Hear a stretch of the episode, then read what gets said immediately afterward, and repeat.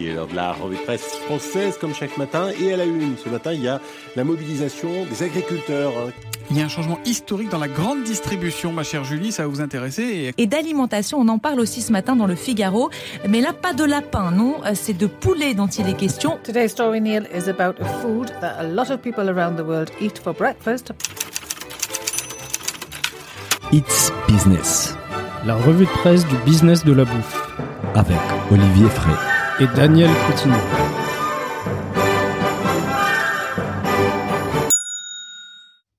Bonjour à toutes et à tous, bienvenue dans ce nouvel épisode de It's Business, la revue de presse du business de la bouffe. Je suis comme d'habitude avec Olivier Frey qui s'en fiche du Nutri-Score. Bonjour Olivier. Salut Daniel, bonjour à tous. Alors Olivier, aujourd'hui nous avons avec nous Kelly Frank, cofondatrice et ancienne responsable scientifique des SIGA experte du goût et de la transformation des produits. Salut Kelly. Bonjour tout le monde. Alors Olivier Kelly, aujourd'hui nous allons parler des débats que suscitent les Nutri-Score, de la vision du PDG des Belles, des marques qui se mettent enfin au vrac, de la guerre de la saucisse entre la France et l'Angleterre, et on finit avec la technologie appliquée au vent et aux abeilles. On commence tout de suite avec deux articles qui reviennent sur les Nutri-Score, les premiers sur 20 minutes. Occitanie, le logo Nutri-Score menace-t-il des produits du terroir sous label Alors Olivier, qu'est-ce que nous apprend cet article? Alors cet article, il nous apprend tout d'abord qu'un rocamadour ou un jambon noir euh, de port de Bigorre, ils obtiennent un score Nutri-Score qui est assez peu flatteur de D ou de E. Hein. donc euh, généralement, si tu vois un E, euh, tu es censé pas acheter, logiquement.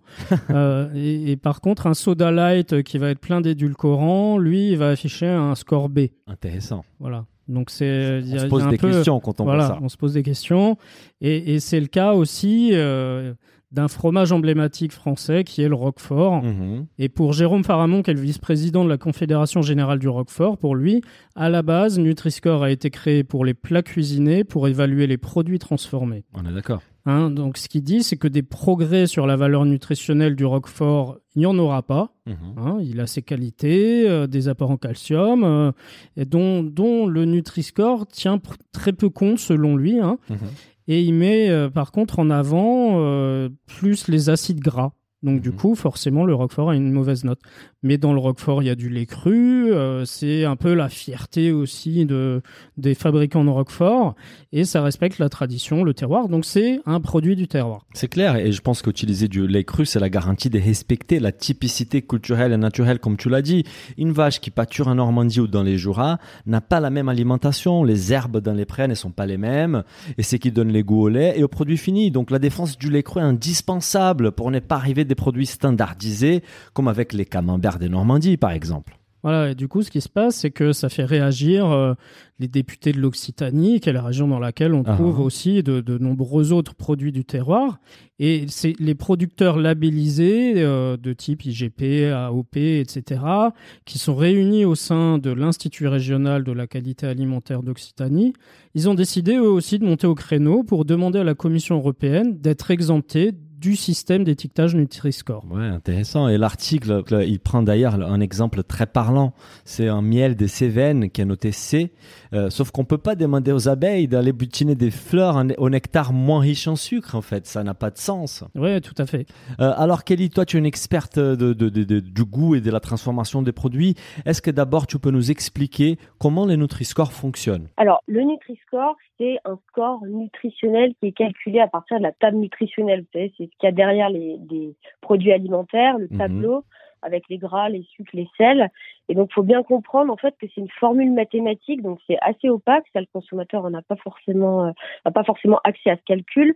Mais il y a des points positifs, des points négatifs. Donc, les points positifs, c'est euh, les protéines, les fibres, euh, les fruits et légumes qui d'ailleurs ne sont pas écrits dans, dans ce fameux tableau. Et de l'autre côté, on a les acides gras saturés, le sel, le sucre. Et donc, c'est une formule mathématique qui finalement synthétise la qualité nutritionnelle en cinq notes de A à E en passant du vert au rouge. Et euh, c'est censé euh, vraiment représenter uniquement la qualité nutritionnelle. Le problème, c'est que les consommateurs perçoivent ça comme euh, une qualité globale de santé. Et du coup, qu'est-ce que toi tu penses de, de la situation de, de ces régions, de ces députés qui, qui vont monter au créneau pour défendre les produits du, ter- du terroir, les, les produits IGP, AOP, etc. Est-ce que finalement on pourrait dire que bah, tous les produits n'ont pas besoin d'avoir un étiquetage Nutri-Score obligatoire quoi? Tout, tout à fait. De toute façon, là, clairement, hein, on euh, on touche vraiment aux limites du Nutri-Score puisque, comme vous l'avez dit, euh, en fait, on va, on forcément toucher à des produits, des catégories de produits comme les charcuteries, les fromages qui sont naturellement riches en sel, en matière grasse. Et tant mieux parce qu'en fait, si ça ne l'est pas, euh, un jambon dans lequel on va enlever les sels, on va mettre plus de nitrites, par exemple. Donc en fait, on, là, on met en danger clairement l'authenticité et les produits de terroir. Et, euh, et ça, c'est très, c'est très inquiétant. Donc, je pense qu'il faut simplement euh, rassurer les gens et leur dire, enfin, tous ces produits, c'est vraiment le, des pépites euh, françaises de notre patrimoine. Il faut en consommer dans des, dans des proportions raisonnables, mais surtout pas les baliser, les stigmatiser, parce que là, on, va, on va créer de la grosse confusion et, et c'est et voilà, ça c'est un vrai souci, euh, je pense, de baliser les produits de terroir avec ce. Et d'ailleurs tous les autres produits en réalité. Hein. Bah, merci Kelly pour, pour ces précisions. On va continuer donc avec un, deuxième article sur les Nutri-Score. C'était sur The Conversation, lobby et alimentation, les aliments traditionnels, les nouveaux arguments des anti-Nutri-Score. Alors Olivier, cet article nous apporte une autre vision sur les Nutri-Score. Oui, et en fait, c'est un article un peu en réponse à, tout ce qui se passe hein, au premier article, parce que c'est des choses qui se passent pas qu'en France. A priori, c'est des choses qui se passent aussi en Espagne, en mhm. Italie. Hein. Et dans cet article, Serge Ekberg, qui est à l'origine du Nutri-Score, et certains de ses collègues répondent justement aux arguments des défenseurs des produits locaux vis-à-vis du système de, de notation Nutri-Score. Alors eux, ils estiment que cette tentative d'opposer Nutri-Score à un modèle alimentaire traditionnel correspond à une stratégie de désinformation.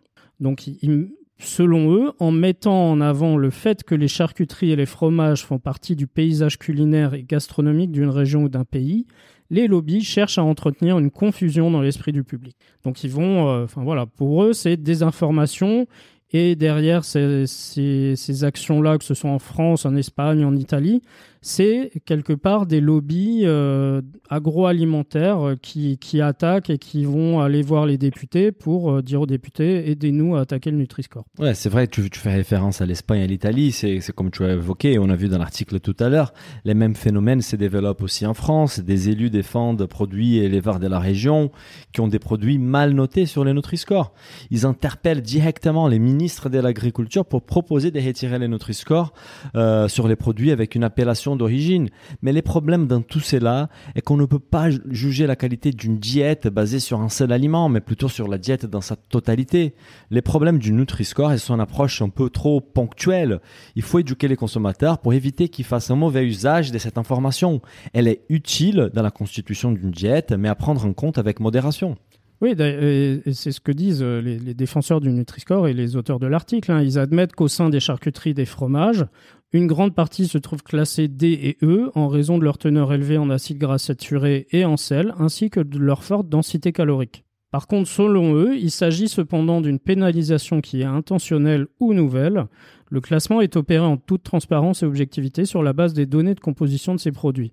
Hein, mhm. Grosso modo, euh, le Nutri-Score fait la synthèse à votre place de euh, toute l'étiquette euh, avec tous les ingrédients qui sont sur, sur le packaging. Oui. Donc, selon, c'est juste un algorithme qui traduit ce que vous êtes censé lire sur l'étiquette. Ouais, c'est sûr que des produits, comme on a évoqué tout à l'heure, Kelly a évoqué, c'est sûr que les fromages et la charcuterie, même des très bonnes qualités, doivent être intégrés à une alimentation des qualités variées. Les Nutri-Score classent plus favorablement tous les aliments qui sont pauvres en gras, sucre ou sel et riches en fibres, fruits et légumes, légumineuses et fruits secs à la coque. Mais cela ne veut pas dire que notre diète doit être composée exclusivement de ces produits-là. Alors Kelly, pourquoi est-ce qu'on ne pourrait pas euh, constituer notre alimentation quotidienne exclusivement sur la base du Nutri-Score? Le Nutri-Score renvoie uniquement la donnée sur la qualité nutritionnelle, mais absolument pas sur le degré de transformation et le degré d'authenticité des recettes. Il faut savoir que euh, on a quand même 50% de produits qui sont étiquetés A ou B au Nutri-Score qui sont ultra transformés. Pourquoi? Parce que euh, quand on a des Nutri-Score A ou B, ça veut dire qu'on a des fibres, on a des protéines, mais en fait, on ne dit absolument pas euh, comment est-ce qu'elles sont obtenues. Ça peut être des fibres qui sont ajoutées, des protéines texturées, isolées. Euh, et là, on, bascule dans l'ultra transformation. On n'est absolument pas dans une alimentation qui soit vertueuse et pour la santé et pour l'environnement.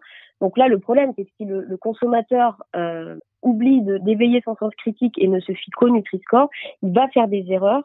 Et, et ça, c'est bah ça, il faut, il faut, il faut absolument que les consommateurs soient au courant de ça. Encore une fois, on a l'impression que c'est une note euh, aussi entre vert et rouge. C'est tellement simplifié que le consommateur essaye de, enfin, fait confiance à cet étiquetage-là. Mmh. Donc c'est important d'avoir un discours clair sur le fait que c'est pas la qualité globale qui est représentée, que la partie nutritionnelle. Mais il y a quand même un truc qui, est assez fou, c'est que les gens euh, cherchent des produits qui soient équilibrés. Je vais prendre un fromage, je veux qu'il soit équilibré. Je veux prendre des céréales, je veux qu'elles soient équilibrées. Mais en réalité, c'est pas ça qu'il faut se dire. C'est je veux des céréales qui, soient constituées de vraies céréales avec euh, du, euh, du sirop d'érable par exemple, du vrai chocolat sans lécithine, sans arôme.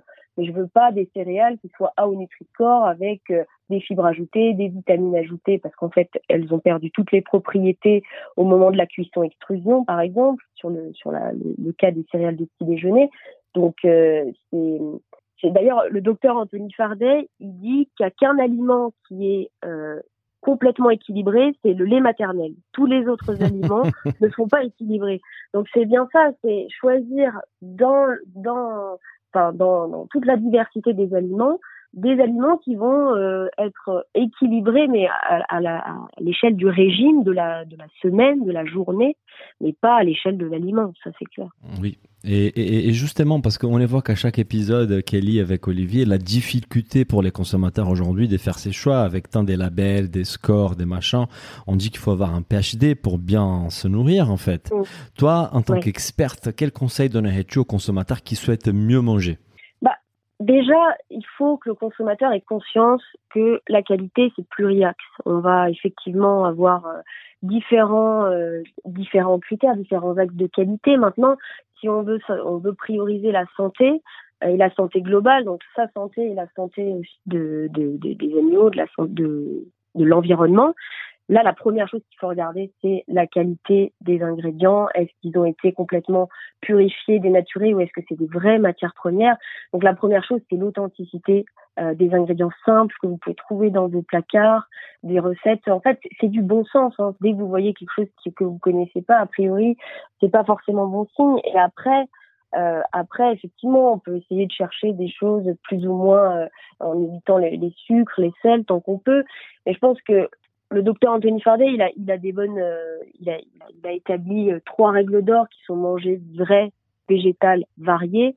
Moi, je rajouterais vivant aussi euh, pour cette dimension justement de, de, de, produits au lait cru, des produits qui ont vraiment euh, une typicité, qui ont du sens, qui sont voilà, qui, qui sont bons pour soi et pour aussi pour la durabilité des systèmes alimentaires.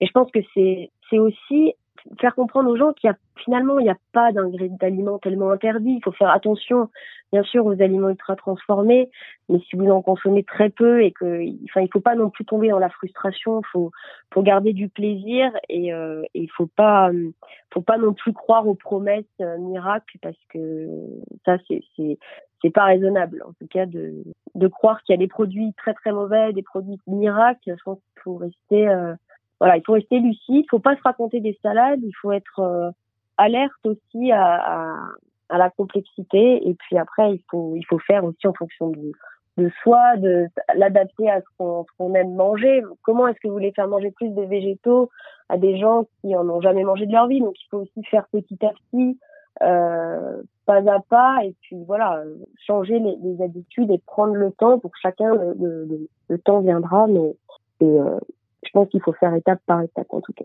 Bah merci Kelly. Et on continue avec un acteur emblématique du secteur agroalimentaire, c'était sur les échos. Il faut sortir de la seule logique du profit. Tranche les patrons de la vache qui rit. Dans cette longue interview, le PDG du groupe Bell met en avant une, une vision originale de ce que doit être une entreprise à l'avenir. Oui, il s'est notamment exprimé sur les attentes des consommateurs. Hein. D'après lui, euh, certaines attentes des consommateurs ne sont pas atteignables de suite. Hein. Euh, bah nous, en consommateurs, on, voudrait parfois tout tout de suite, mais euh, l'agroalimentaire et l'agriculture, c'est un peu, un temps un petit peu plus long. Et comme il l'explique, euh, il dit bien, on nous demande d'être à la fois extrêmement responsable sur le plan écologique, d'avoir un passeport nutritionnel le plus sain possible, des produits les moins transformés possibles qui se conservent en dehors du réfrigérateur, tout en étant le moins cher possible. Ouais, c'est vrai que les dernières années, les demandes des consommateurs, elles ont évolué d'une façon très rapide en fait. Et, et, aussi, il y a un autre point, tout à fait, comme il a dit, la sécurité alimentaire n'a jamais été aussi forte et importante, mais on sent une forme de défiance vis-à-vis de l'agroalimentaire. C'est qui nous pousse à nous questionner et c'est qui pousse aussi les consommateurs à être très exigeants envers les industriels. Oui, et du coup, selon lui, pour se conformer à toutes ces demandes, cela suppose d'innover et cela prend du temps. Parce qu'une entreprise comme le groupe Bell, hein, forcément, euh, elle n'est pas en mesure, quelque part, de changer toutes ces lignes de production du jour au lendemain. Ouais, c'est clair. C'est vrai qu'on a tendance à être souvent critique et méfiant des industriels de l'agroalimentaire. Quand on pense avec la casquette consommateur bouffe, c'est tout à fait normal. Mais si aussi on, on, arrive à mettre une casquette business, il faut savoir se mettre à leur place et comprendre que certains changements pour des entreprises de cette taille-là sont difficiles à implémenter et prennent du temps. Euh, sauf que les risques pour ces groupes euh, comme Bell, c'est que la demande des consommateurs est en train d'évoluer très rapidement, parfois même plus rapidement que leur capacité à s'adapter. Donc si Bell fait des efforts pour se développer euh, avec sa gamme des produits non laitiers, l'ADN du groupe reste quand même les produits laitiers qui ont un peu moins la côte aujourd'hui, notamment avec des Nutri-Score moins flatteurs. Oui, et selon lui, c'est en partie le gras qui donne son goût au fromage, hein, forcément, et aussi dans l'alimentation. On sait que le, triptyque de l'alimentation, c'est euh, le gras, le sel, le sucre. Mmh. Donc forcément, s'il y a du gras, ça a un mauvais Nutri-Score. Et du coup, comme pour le consommateur, le goût reste important, bah forcément, il y a une influence sur le score Nutri-Score. Hein. Il donne un exemple. Euh, le Nutri-Score, pour lui, d'une part, il se base sur des portions de 100 grammes, quel que mhm. soit le produit que vous consommiez. Mhm. Donc ça, ça, je le découvre, hein, je ne le savais pas. Je savais pas non plus. Et euh, comme il explique, finalement, 100 grammes pour euh, un groupe comme Bell, ça correspond par exemple à 5 Babybel. Et comme il dit, euh, personne mange 5 Babybel par jour. Ah, J'en connais certains qui en mangent 5 faciles. Mais bon, plus sérieusement, pour les PDG de Bell, euh, à terme, les laitiers et les végétales doivent cohabiter pour pouvoir nourrir les futurs 10 milliards d'habitants de notre planète. Selon lui, nous ne sommes pas dans un, dans un monde du ou, mais du et. Il faut faire les deux. Il faut que ça cohabite. Et je pense qu'il a raison là-dessus. Et surtout dans cette interview, en fait, ce qui est intéressant, c'est c'est qu'il donne une vision un peu nouvelle de la responsabilité euh, mhm. sociétale, on pourrait dire, d'une entreprise, euh, la fameuse RSE. Il précise notamment la manière dont son groupe contribue à développer une filière laitière plus durable. Forcément, hein, pour lui, euh, si, si son groupe veut rester dans le lait, il faut qu'il y ait des éleveurs qui lui apportent du lait encore dans 20 ans. Hein, et, et, on sait qu'il y a beaucoup d'éleveurs qui vont partir à la retraite, qu'il y a une, génération à séduire, etc. etc. Mhm. Donc finalement, comme il dit bien, on peut pas satisfaire, on peut pas se satisfaire de voir un monde agricole qui souffre, qui ne suscite plus de vocation, des entreprises agroalimentaires qui sont à la peine et une grande distribution qui cherche trop à se différencier par le prix et qui roule pas sur l'or non plus.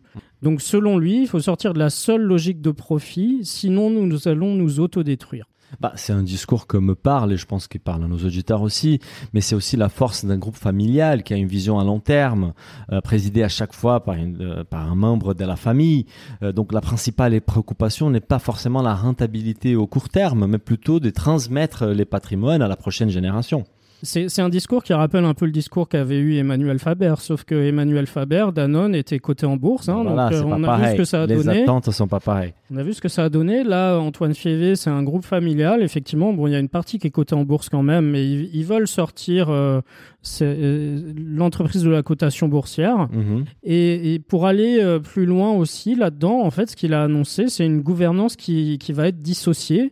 Donc lui, il va mettre de côté son poste de PDG. Il, sera juste président et c'est euh, Cécile Belliot euh, qui, qui, est arrivée dans le groupe il y a trois ans, qui va opérer les changements et la transformation du groupe vers ce capital responsable et durable. Attendons pour voir. Ce capitalisme. Et, en plus, comme Lactalis est sorti du capital des Belles récemment, je pense que ça leur donne plus de marge de manœuvre pour opérer ces, ces changements-là. Voilà, c'est suite à la vente de, de l'air d'Hammer, euh, qui, enfin de l'échange, on te donne l'air d'Hammer, tu sors du capital. Tout à fait. Alors Kelly, quel conseil donnerais-tu aux consommateurs qui souhaitent remplacer les produits laitiers par des alternatives végétales le problème de, ces alternatives végétales, malheureusement, c'est que malgré la connotation euh, verte plus saine, on a souvent à nouveau des aliments ultra transformés. Et en fait, pourquoi? Ben, Tout simplement que si on veut, par exemple, reproduire un lait, le lait de vache, il est naturellement en fait riche en, en globules gras, en protéines. Le produit, il est, il est stable. Mais si je fais la même chose avec du lait d'amande euh, et de l'eau, et ben en fait, je suis obligée de rajouter généralement un texturant euh, pour que j'ai cette même homogénéité. Sauf que en fait, mmh. les industriels pourraient tout simplement écrire euh, secouer avant l'utilisation et on n'aurait pas obligé, on serait pas obligé de mettre ces texturants. Mais vous voyez, ça mmh. veut dire qu'en fait, il faut un peu changer les habitudes et même les habitudes en termes d'attente du goût. Aux galettes végétales qui veulent euh, recopier euh, la viande. Ça, ça laisse entendre que certaines personnes préfèrent, euh, par, frustration, en fait, s'interdisent de prendre de la viande et s'orientent vers ce, type de produit. Ils veulent retrouver exactement le même arôme, la même texture. Ouais, mais c'est pas possible. Si j'ai du végétal, si j'ai des farines de, de pois, de, de pois chiches euh, mélangées avec des céréales, je peux pas retrouver des fibres de viande. Je suis obligée mhm. de passer par des ingrédients comme des protéines texturées. Et là, on est ultra transformé. Donc, je pense qu'il faut accompagner euh, aussi. Euh, enfin, les gens doivent être curieux de découvrir ce que c'est que le goût d'amande, le goût de, de, des légumineuses, et pas chercher à retrouver les goûts des produits euh, laitiers parce que en fait là on va pas s'en sortir. C'est créer une nouvelle offre plus végétale. Ça il faut dans tous les cas c'est évident. Mais euh, je pense que voilà s'il n'y a pas de d'allergie d'intolérance il vaut mieux manger beaucoup moins de ces produits là mais de, de grande qualité plutôt que s'orienter vers des alternatives généralement ultra transformées. Ça, c'est sûr. On est assez d'accord. On va continuer. Euh, euh, Kelly Olivier a parlé des marques de l'agroalimentaire avec un article paru sur Le Figaro. Les marques s'émettent au vrac, mais à tâtons. Euh, il était temps, Olivier. De quelles marques parle l'article? Oui, alors c'est des marques qui sont présentes à la fois dans des supermarchés de type Franprix, hein, pour pas le nommer, ou alors chez Day by Day. Mmh. Alors on parle de Panzani, de Kellogg's, de Beneneuse, de Carte Noire, Ebly, Oncle Ben, Toro C'est des marques qui sont connues du grand public, hein, hein, et elles essayent toutes finalement de se lancer dans, dans, dans le vrac. Mmh. Hein, donc euh, Bon, avec plus ou moins de, de, réussite, on va dire, et plus ou moins de, de difficultés. Oui, bah, a priori, c'est une bonne nouvelle. Hein. Les vracs à la côte, j'en suis ravi. La demande de consommateurs ne cesse d'augmenter. Que ce soit des, des produits alimentaires, euh, produits d'hygiène ou même des produits ménagers. Euh, on a de plus en plus des choix en tant que consommateur. En 2021, les emballages, c'est ringard quand même. Ouais, comme l'explique l'article, finalement, ces marques, elles sont conscientes de l'attrait des consommateurs pour ce mode de distribution bah oui, en vrac. Ça hein. sur les chiffres. Et il y a une volonté euh, clairement affichée euh, chez les consommateurs de réduire l'impact environnemental des produits. Mhm. Euh, que ce soit pour les grandes marques ou pour les, les plus petites. Hein, et il va falloir que tout le monde s'y mette pour euh, répondre à cette demande de moins d'emballage, euh, des, des, produits avec moins de plastique, des choses comme ça. On a mené, il y a, ça me fait penser, on a mené une, une, une enquête sur le, le, compte Instagram de Business of Bouffe en septembre 2020 et on posait la question si nos, si nos auditeurs, nos, nos followers, ils achetaient un vrac et 74% ont dit oui. et en fait, les réseaux vrac estiment déjà que les marchés du vrac valaient 1,3 3 milliards d'euros en 2020 et qui va doubler d'ici 2022. Donc évidemment que le marque bouge parce que les consommateurs demandent ces types de produits. Euh, cependant, la majorité achète leurs produits en vrac en magasin bio, comme on a vu aussi auprès de notre communauté Instagram. Et la principale raison est que les enseignes bio ont été assez avant-gardistes en fait sur les sujets parce qu'au mm. début on retrouvait ça que dans les magasins bio et au fur et à mesure la grande distribution a suivi et maintenant c'est les marques qui suivent les mouvements. Oui, et puis on a aussi parlé il y a quelques semaines de, de la fameuse loi qui va imposer euh, aux grandes surfaces euh, de, de, faire du vrac. Euh, donc c'est quoi 20% de. Ouais, ouais, ouais. Donc il va aussi falloir qu'ils s'adaptent et clairement ça, il faudra que les grandes marques proposent du vrac puisque sinon dans les supermarchés ça va être compliqué. Ouais, d'accord. Et du coup. on a d'un côté euh, Lustucru, Michel Augustin qui, qui sont entrés chez Day by Day par contre, selon l'article, l'objectif de ces deux marques initialement, c'était de tester l'intérêt et la réponse des consommateurs, mais aussi le modèle économique, parce que le modèle économique, il n'est pas encore très clair pour ces marques-là. Hein. Mhm, je comprends. Parce que, en fait, pour eux, il va s'agir de réinventer la manière dont elles attirent les clients. Oui. Parce que, en fait, comme il n'y a plus d'emballage, on peut plus faire la pub de son produit. Mhm. Donc, euh, pour elles, c'est leur quand même leur support favori de communication, hein, l'emballage. Donc c'est vraiment se réinventer, trouver une meilleure manière de, de, parler de son produit. Donc une autre difficulté qui est mise en avant dans l'article, c'est la taille des meubles en magasin qui de fait limite le nombre de références dans les linéaires. Tout à fait. Hein, on, on, voit bien hein, que le, le, un vrac de, un, un, linéaire de vrac, pardon, il y a beaucoup moins de produits que dans un linéaire de, classique. Hein. C'est clair. Il y a des coûts logistiques qui augmentent hein, parce qu'il faut des étapes supplémentaires Mhm. avec des contenants dédiés. euh, Mhm, mhm. il faut euh, des, des produits vrac, euh, un souci de cohérence aussi. Parce que moi, je suis consommateur. Si je vais acheter en vrac, euh, je- j'emmène mon contenant ou pas, ou dans un petit sac.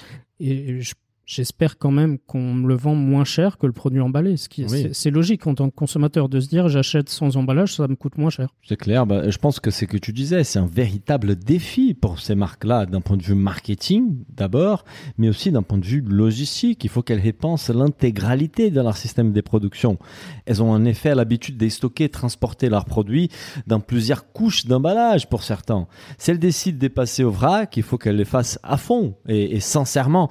On a évoqué l'autre jour, je ne sais pas si nos auditeurs s'en souviennent en fait, mais en avril, il y avait Saint-Michel qui avait fait polémique avec des biscuits vendus soi-disant en vrac, mais avec un emballage en plastique individuel. Les marques doivent faire attention au vrac washing, Olivier. Et oui, et l'autre problème finalement, c'est aussi côté des distributeurs, c'est comment eux mettent en place le vrac. Euh, le problème qu'ils ont, c'est qu'il y a une rotation produit qui est en moyenne trois fois plus faible que pour les produits emballés. Donc ça, je savais pas non plus, mais c'est effectivement si tu vends moins, bah, euh, au mètre carré, c'est moins intéressant. Oui. Il faut aussi prévoir de la main d'œuvre supplémentaire Bah, pour sûr. approvisionner ces bacs, pour laver les bacs. Et aussi pour euh, ramasser euh, tous les produits Bah, qui sont tombés par terre. final- parce que les gens, ils, sont, euh, C'est ils clair. ont ouvert trop vite. ou Et, trop et fort. finalement, peut-être, ça va coûter plus cher à l'industriel de proposer des produits en vrac que des produits, proposer des produits avec trois couches d'emballage. Ouais, ouais, c'est qui est un peu le paradoxe du, de- du système. Alors, Kelly, toi, tu penses quoi de ces industriels qui se mettent au vrac? Mais moi, comme vous, hein, je pense que c'est quand même une bonne nouvelle, hein, ne serait-ce que pour euh, avoir la bonne portion, pour euh, moins gaspiller, mais aussi pour éveiller la curiosi- curiosité. Tu vas plus facilement, par exemple, si tu connais pas les lentilles corail, bah, en prendre un petit peu et puis tu reviendras en prendre plus plutôt qu'acheter un gros paquet. Mhm. Ça, moi, je trouve que c'est super. Et ce que vous disiez tout à l'heure sur le marketing, c'est hyper intéressant parce que là, du coup, si on n'a plus les emballages, faut voir aussi qu'on n'a plus toutes les, promesses euh, marketing aussi qui peuvent induire en erreur. Donc, moi, je trouve que c'est une bonne idée. Après, faut faire attention parce que euh, là encore, ça dépend quel produit on met en vrac. Évidemment, euh, on peut aussi avoir des aliments euh, ultra transformés qui se retrouvent en vrac, des biscuits, des, céréales, etc. Beaucoup moins de problèmes sur tout ce qui est légumineuses, céréales.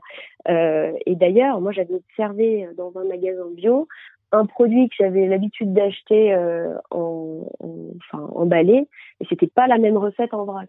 Donc euh, voilà, je pense que c'est c'était pas la même recette et il me semble qu'il y avait euh, ouais, il y avait un peu plus de marqueurs d'ultra transformation parce que oui, ça m'arrive de, de prendre des, des céréales du petit déj pour voilà, bah, pour faire plaisir. Non, mais bon, on- en fait, il faut juste en avoir conscience. C'est- je pense Voilà. qu'il n'y a pas de mal à en consommer. Il faut juste pas se raconter de bêtises. Genre là, bah oui, là, là, c'est un aliment ultra transformé. Mais en l'occurrence, c'était dans un magasin bio et, euh, et je pense qu'il y a aussi un enjeu de, bah, de conservation, de pour pas que les céréales rancissent. À mon avis, ils mettent, euh, ils mettent des choses en plus, puisqu'effectivement, hein, c'est, en plein air. tu as le contact avec l'oxygène qui, qui est quand même assez direct hein, quand c'est dans les dans les bacs en vrac. Donc, Mhm. euh, je pense qu'il y a un enjeu aussi de de conservation. Mais voilà, en tout cas, c'est c'est top, tant mieux. Et, euh, et j'espère que s'il n'y a pas les, les, les promesses marketing, la liste d'ingrédients sera en grand et, et sera plus facilement euh, observable, parce qu'en fait, tu appuies sur la manette et puis pendant ce temps-là, tu regardes la liste, quoi. Mhm. Ou avant, à voir. On va passer maintenant à un sujet géo-gastro-diplomatique. C'était sur le Figaro. La guerre de la saucisse jette un froid entre Londres et les Européens. Hisse la saucisse, Olivier Ça chauffe entre les Royaumes-Unis et la France. Eh oui, hein, et on se rend compte que la saucisse, ça peut être aussi source de gastrodiplomatie. Il m'a fait part, hein. beaucoup rire cet article. Et, et dans, dans, dans le cas précis, finalement, la saucisse, elle est au cœur de l'accord du Brexit et de son application. Ouais, Parce qu'en fait, l'article nous explique que l'Angleterre refuse pour le moment de mettre en place les contrôles sur certaines marchandises, notamment la viande réfrigérée. hein. Mhm. Le pays affirme que ça pourrait faire disparaître les saucisses et nuggets de poulet britanniques des rayons des supermarchés nord-irlandais. Un vrai drame, Olivier. Ouais, ouais, le pauvre, pauvre nord-irlandais. Mais c'est qu'il faut savoir qu'avec les Bre- Brexit, des contrôles douaniers ont été imposés à certains échanges entre la Grande-Bretagne et l'Irlande du Nord, car l'Irlande du Nord fait partie du Royaume-Uni et l'Irlande de l'Europe. Pour éviter de mettre en place une nouvelle frontière entre les deux pays et raviver les conflits du passé. On a opté pour, pour les maintien de l'Irlande du Nord dans les marchés uniques européens et la mise en place des contrôles douaniers sur les biens arrivant depuis la Grande-Bretagne, qui fait partie du même pays. Ça n'a aucun. et ces mesures perturbent du coup l'approvisionnement des saucisses anglaises en Irlande du Nord. Oui, et Boris Johnson, euh, qui était tout colère, hein, qui a même lancé Emmanuel Macron. Comment le prendrais-tu si la justice française t'empêchait de transporter des saucisses de Toulouse à Paris hein Ce à quoi le président Macron, il aurait répondu que ça ne pouvait pas arriver puisque Paris et Toulouse font partie du même pays. Et donc, évidemment, les Anglais l'ont mal pris, puisque l'Irlande du Nord et l'Angleterre, on va le dire, font partie du même pays qui est le Royaume-Uni. Euh, c'est ouais, c'est ça qui aurait rendu furieux les premiers ministres Boris Johnson. Alors Kelly, rien à voir, mais toi, tu, tu es plutôt chipo ou merguez, toi? Ah bah moi, je suis knack, moi. Non, non, non, moi c'est bah, je prends évidemment euh, le plus possible des saucisses de porc fermier. Enfin, franchement, en termes de goût, euh, ça a rien à voir. Et toujours bien demander s'il n'y a pas de, de nitrite, de dextrose, parce qu'on on peut nous mettre un peu tout et n'importe quoi, mais euh, voilà, toujours bien un produit fermier, c'est quand même, c'est quand même mieux. On est d'accord. On va continuer avec nos amis les Anglais puisqu'on s'intéresse à un article de la BBC qui fait un tour d'horizon des startups food tech dans les secteurs de l'apiculture. Euh, tech firms use remote monitoring to help honeybees. Les entreprises des technologies utilisent la télésurveillance pour aider les abeilles. Alors Olivier, raconte-moi comment ça marche en fait. Ouais, hein, t'as vu, on est génial cet article. Ouais, bah, c'est business of bouffe. Hein. Ah, c'est encore un business de la bouffe. c'est comment on fait du miel finalement, mais du miel technologique. Hein, donc il y, y, a plusieurs startups qui se sont lancées euh, sur ce créneau-là, qui est un créneau de niche. Hein, mais moi j'en ai étudié quelques-unes euh, pour pour une étude euh, qu'on m'avait commanditée en début d'année et je trouvais ça très intéressant. Alors il y a, y a par pas exemple. Qui a écrit l'article de la BBC. Non, c'est pas moi, non malheureusement. Et, donc il y, y, en a une qui s'appelle Best Bees hmm. et qui installe des ruches sur des propriétés commerciales ou résidentielles à Boston, aux États-Unis. Et en fait, pour surveiller la santé de ces colonies d'abeilles, donc la colonie d'abeilles, euh, c'est une abeille, euh, enfin c'est l'abeille et toutes ses consoeurs au sein de la ruche. Il y, a, parfois plusieurs ruches. Mhm. L'entreprise, elle utilise un système logiciel avancé et les données, elles sont euh, partagées ensuite avec des chercheurs du, de Harvard et du MIT. Hein, donc ça rigole pas, les abeilles, elles sont bien surveillées hein, par des chercheurs, afin de les aider à mieux comprendre la situation critique de, des abeilles. Et donc Best Bees, qu'est-ce qu'ils font? Ils sont rémunérés par les propriétaires et les entreprises ils vont récolter, mettre en bouteille le miel pour que euh, les entreprises après puissent le, récupérer. Ouais, les projets très intéressants parce que aider les scientifiques à avancer dans la recherche et en même temps récolter du miel, c'est tout bénef en fait. D'autant plus que les ruches américaines ne se portent pas très bien, voire très très mal. Une enquête a montré qu'entre avril 2019 et 2020, plus des 40% des ruches américaines ont été perdues à cause d'un usage intensif des pesticides. Et nous savons tous l'importance des abeilles dans la bouffe. Les trois quarts de l'approvisionnement alimentaire mondial dépendent de la pollinisation des cultures. Oui, il y a une autre startup qui s'appelle Apis Protect cette fois-ci. Qui fabriquent des capteurs sans fil qui sont cette fois disposés à l'intérieur des ruches et qui vont collecter euh, et transmettre des données sous forme de tableaux de bord en ligne. Hein. et comme l'explique euh, Fiona Edwards, la directrice générale, nous recueillons des données sur la température, l'humidité, le son, l'accélération des abeilles qui s'envolent de la ruche. Hein, ça, va très loin. Hein. Et elle précise que ça permet de dire à l'apiculteur quelles ruches sont en croissance, quelles ruches sont en décroissance, quelles ruches sont vivantes, quelles ruches sont mortes.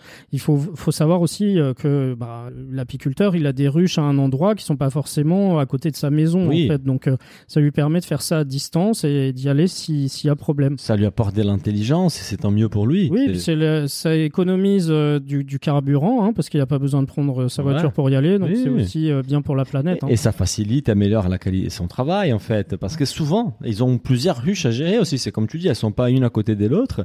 Parfois, il y a des, les plus grosses entreprises apicoles aux US, on retrouve même plus des 90 000 huches. Donc comment tu gères tout ça en fait? Ça représente beaucoup de main d'œuvre et des temps. Donc pour certains, ces technologies ont permis de réduire jusqu'au jusqu'à 50% les coûts des main d'œuvre. C'est colossal. Oui, on a une autre startup qui s'appelle BeWise, qui est cette fois une startup israélienne, qui elle cherche à réduire encore davantage le besoin d'intervention humaine. Hein. Elle a créé euh, BeHome, qui est une sorte de grande boîte alimentée par énergie solaire qui peut abriter jusqu'à 24 ruches en même temps. Et elle est capable de fonctionner de manière autonome, en fait. C'est ça qui est intéressant. Vous la pilotez via votre smartphone ou votre iPad. Et chaque biome, elle est équipée d'un ensemble de caméras, de capteurs, de bras robotisés qui vont prendre en charge toutes les actions qui autrement nécessiteraient une, intervention humaine, en fait. Donc c'est vraiment de, de l'élevage d'abeilles euh, automatisé, hein, on, peut, on peut dire ça comme ça. Mhm. Et finalement, c'est grâce à ce système, les seules actions nécessitant une intervention humaine sont de s'assurer que les abeilles ont accès à une source de nourriture et d'eau, et d'aller récupérer le miel récolté par la machine. Mhm. L'article euh, il parle également d'un autre, euh, d'un autre projet de technologie apicole encore plus futuriste cette fois-ci. C'est un projet pan-européen qui s'appelle Iveopolis, qui étudie la possibilité de placer de minuscules robots dansants à l'intérieur des ruches pour influencer le comportement des abeilles. Donc on va très très loin dans la technologie, hein, c'est assez intéressant. On pourrait même parler de l'apiculture robotisée. Euh, moi je suis pour, après il faut, juste il faut juste faire attention à ne pas tomber dans les pièges du tout automatisé et finir avec un modèle d'apiculture déshumanisé et déconnecté de la terre et des abeilles. Alors Kelly, le, miel, c'est un produit qu'on aime tous. Hein. Est-ce que c'est un produit à consommer avec, modération? Et est-ce que tu as une idée pour remplacer le sucre par le miel, par exemple, dans une recette? Bah, tu as très bon exemple parce que le miel, euh, ceux qui ont une approche vraiment euh, réductionniste, nutritionnelle, te diront bah c'est très sucré, c'est que du sucre, mais en réalité le miel c'est pas du tout que du sucre. Il y a des vitamines, il y a des minéraux, il y a des antifongiques et c'est ce qui fait que le miel n'est pas délétère pour la santé, parce qu'il y a quand même majoritairement du fructose, et on sait que le fructose est mauvais pour la santé. Mais du fait de l'environnement, euh, de ces composés bioactifs, bah, en fait, le miel, il est même protecteur, donc c'est un super aliment. En plus, c'est super bon, il y en a de toutes variétés, et c'est un vrai produit euh, naturel. Et, euh, et, et, du coup, bah oui, dans des recettes, alors plutôt crues, parce que du fait que ce soit un produit vivant avec des antifongiques, bah, dès que tu vas le cuire, tu vas, tu vas tuer les antifongiques. Donc, euh, oui, à remplacer par du saccharose, sucre de table dans des, dans des gâteaux, bah, finalement, oui, tu vas, en fait, ça va être intéressant parce que ça a un pouvoir sucrant plus important, donc tu pourras en mettre un peu moins et ça va sucrer euh, quand même beaucoup. Donc, euh, mais par contre, tu n'as plus le côté antifongique dans un gâteau. On poursuit sur la food tech avec cette fois-ci le vin. C'était sur l'Obs, quand les high-tech met les vins en bouteille. Olivier, on finit avec un article dédié à la wine tech. Oui, et c'est un article qui fait le point en fait sur les, dernières avancées technologiques dans le secteur du vin. Hein. On sait que c'est un secteur qui n'est pas forcément euh, très technophile. Comme l'explique l'article, les accessoires connectés liés au vin se sont multipliés en quelques années finalement. Hein, et suite au confinement successif euh, de, 2020-2021, Dominique Gandhi, qui est directeur d'activité euh, blanc et cuisine pour Fnac Darty, il explique que l'électroménager plaisir est très en vogue et a même connu une apogée en 2020, notamment les caves à vin. Oui, on a vu bah, dans l'article, on évoque plusieurs choses. Hein. L'appli pour trouver des accords mais et vins, aérateur des vins express intelligents, cave connectée ou encore alerte sur smartphone pour déboucher un grand cru au bon moment. L'innovation technologique est très présente dans les mondes du vin, Olivier. Et ça peut même aider à démocratiser la dégustation. Selon l'édition du baromètre 2021 des So Wine, 51% des Français se considèrent aujourd'hui comme des amateurs éclairés. un petit peu d'excès de confiance pour, les Français. Même si ça semble un peu excessif, c'est donc pas étonnant si la tech s'invite de plus en plus dans cet univers pour les rendre des plus en plus démocratique aussi. Oui, et du coup, euh, ce, que, ce que je disais hein, sur les, les, caves à vin, il se trouve que les caves à vin connectées, elles ont par exemple vu leur vente s'envoler de 316% l'an dernier. Wow. Hein, les gens, ils se sont fait plaisir, ils n'ont pas pu voyager. À partir d'une base quand même très très faible, hein, c'est pas part d'une base faible, c'est sûr, mais euh, et, et l'article parle notamment de, de, de, la dernière année dans ce domaine, qui est une cave de, de la Sommelière, qui est une cave intelligente, made in France, et, finalement, en fait, elle est pilotable depuis son smartphone. Donc elle peut accueillir jusqu'à 185 euh, bouteilles et chaque emplacement, il y a un capteur qui est relié à l'application dédiée. Et chaque ajout ou retrait d'un vin, il est automatiquement détecté, indiqué sur le smartphone. Et donc, il est possible de connaître, euh, sous forme de graphique, tableau de bord, en temps réel, le contenu de sa cave. Et selon euh, la sommelière, ça répond à une vraie demande euh, des consommateurs qui avaient toujours du mal à savoir quel vin ils avaient dans leur cave, etc. etc. Oui, pour certains qui, qui font garder vin, c'est très, très intéressant. L'application même permet, grâce à une simple photo, en fait, d'identifier les bouteilles et d'accéder à une fiche détaillée et personnalisable, chaque bouteille ainsi identifiée avant d'être enregistrée à son emplacement précis. Et oui, parce que l'application nous conseille sur les meilleurs emplacements dans la cave pour optimiser les vieillissements euh, et elle alerte même les propriétaires de la cave lorsque les vents sont arrivés à leur date d'apogée. Bah, c'est génial en fait, on n'a plus besoin de sommelier. Donc, tu vois, si tu achètes 10 bouteilles et que tu as 10 bouteilles à l'apogée en même temps, bah, il va falloir les On boire. va les boire en même temps, mais il paraît que la cave peut faire ça pour vous aussi. Elle peut boire les vents. Elle est lendemain pas mal à la tête. Je rigole, Olivier, mais quand même, c'est fou toutes ces fonctionnalités. Par contre, pour cette cave intelligente, il faut compter quand même près des 4000 euros, donc c'est pas donné. Kelly, on sait que les étiquettes des vins affichent très peu d'informations en fait. Et malheureusement, souvent, on Mm. peut retrouver des éléments vraiment délétères pour la santé. Comment expliques-tu cette situation et comment les consommateurs peuvent s'assurer de choisir une bonne bouteille? Bah oui, tout à fait, parce qu'en fait, la réglementation qui régit les alcools et les spiritueux, c'est pas la même que le règlement INCO, et donc du coup, ils sont pas obligés d'écrire la liste d'ingrédients. Euh, donc on sait pas, euh, on a une petite mention contient sulfite, mais il faut la chercher. Ça, les sulfites, Oui. c'est quand même, euh, on le sait, un additif même évalué à risque. Hein, donc ça, c'est c'est c'est vrai que c'est un- c'est ce qu'il faut éviter le plus possible. Après, il y a tous les auxiliaires qui peuvent être utilisés pendant la vinification. Euh, donc tout ça, bien sûr, c'est très opaque. Là-dessus, il y a beaucoup de choses euh, à faire, à mon avis. Ce qu'on peut faire, c'est essayer de choisir au maximum ce qu'on appelle des vins nature. Là encore, il y a, il y, a, il y a un peu à boire et à manger, c'est le cas de le dire, mais choisir ouais, les bouteilles, à mon avis, sans sulfite ajouté, ou en fait, tout simplement, on, on sait un peu d'où ça vient, par qui c'est fait, euh, Oui. des choses pleines de bon sens avec des gens qui ont vraiment une, une philosophie de travail qui soit cohérente et complète. Quoi. Je pense que Parfait, bah on est mieux. On est entièrement d'accord, Kelly. On finit avec les réseaux sociaux et tout d'abord avec un acteur du gel des douches qui se lance dans la bouffe. C'est quoi cette histoire Oui, j'ai découvert ça, j'étais assez étonné. Hein. C'est, on connaît tous Pas mal. euh, les, les gels douche Ushuaïa. Hein, Ouais. voilà. Qu'est-ce qu'ils et- font le et- et je, je découvre qu'Ushuaïa se lance dans l'alimentaire avec euh, pas mal de produits, hein, des, des dosettes de café, du chocolat, euh, des jus de fruits même, j'ai l'impression. Ouais, Donc j'ai vu ça sur euh, le, c'est un tweet de Valentin Aucher, donc j'étais assez surpris. Hein. On attend de voir ça en rayon et éventuellement de tester. clean, faudrait voir. ouais. Ouais, ouais, c'est ça. On ne sait pas si Nicolas Hulot va encore toucher des royalties sur. euh, Euh, Sur les produits euh, alimentaires, j'en sais rien, mais ça m'a pas mal surpris et fait rire. Je pense qu'en termes de crédibilité, c'est pas, c'est pas les tops là. bah, tu pourras te doucher avec du chocolat. Bah, voilà. Euh, et, et alors, on a, Kelly, un, un- un- un tweet, je pense que c'est quelque chose qui nous a marqué tous et je pense que ça t'a pas mal plu. C'est Cristiano Ronaldo et Coca-Cola. C'est quoi cette histoire, Bien Olivier? sûr. Oui, bah, je pense que maintenant on l'a tous vu, hein, cette petite vidéo de, de Cristiano Ronaldo en conférence de presse pendant l'Euro, où en fait finalement Coca-Cola est un des sponsors de l'Euro. Donc Oui.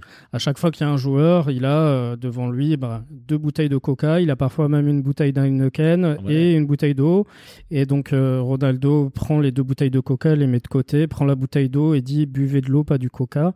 Donc euh, ça c'était pas une pub pour euh, pour Coca hein, évidemment. Ouais. Bon après la bouteille d'eau, il paraît que c'est une bouteille d'eau qui appartient à Coca quand même. Donc euh, Oui, mais bon, ça t'a plu ça, Kelly, non? Ah ouais, c'est fort. Non, mais c'est ça, c'est ça, c'est fort. Quand on sait euh, à quel point il est, il est suivi, regardé, euh, là, c'est c'est le meilleur influenceur pour euh, pour euh, boire de l'eau là.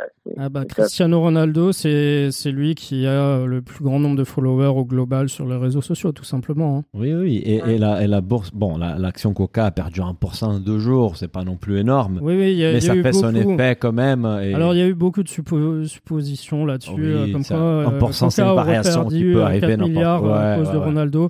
Non. Mais bon, c'est c'est le cours de bourse qui est comme ça. Je pense pas que ce soit lié, mais mais en tout cas, c'est c'est intéressant de, de Oui. voir euh, euh, ce genre de message. Alors ah, le- après, on a vu d'autres footballeurs euh, dans les jours qui ont suivi le faire. Je sais pas si vous avez vu Pogba a la ouais, côté la bière. Bon, Mais c'est que dit Kelly, en fait, ces joueurs sont très suivis par les jeunes. Donc, Oui. avoir un geste comme ça, c'est un petit pas pour Cristiano Ronaldo, mais c'est un grand pas pour l'humanité.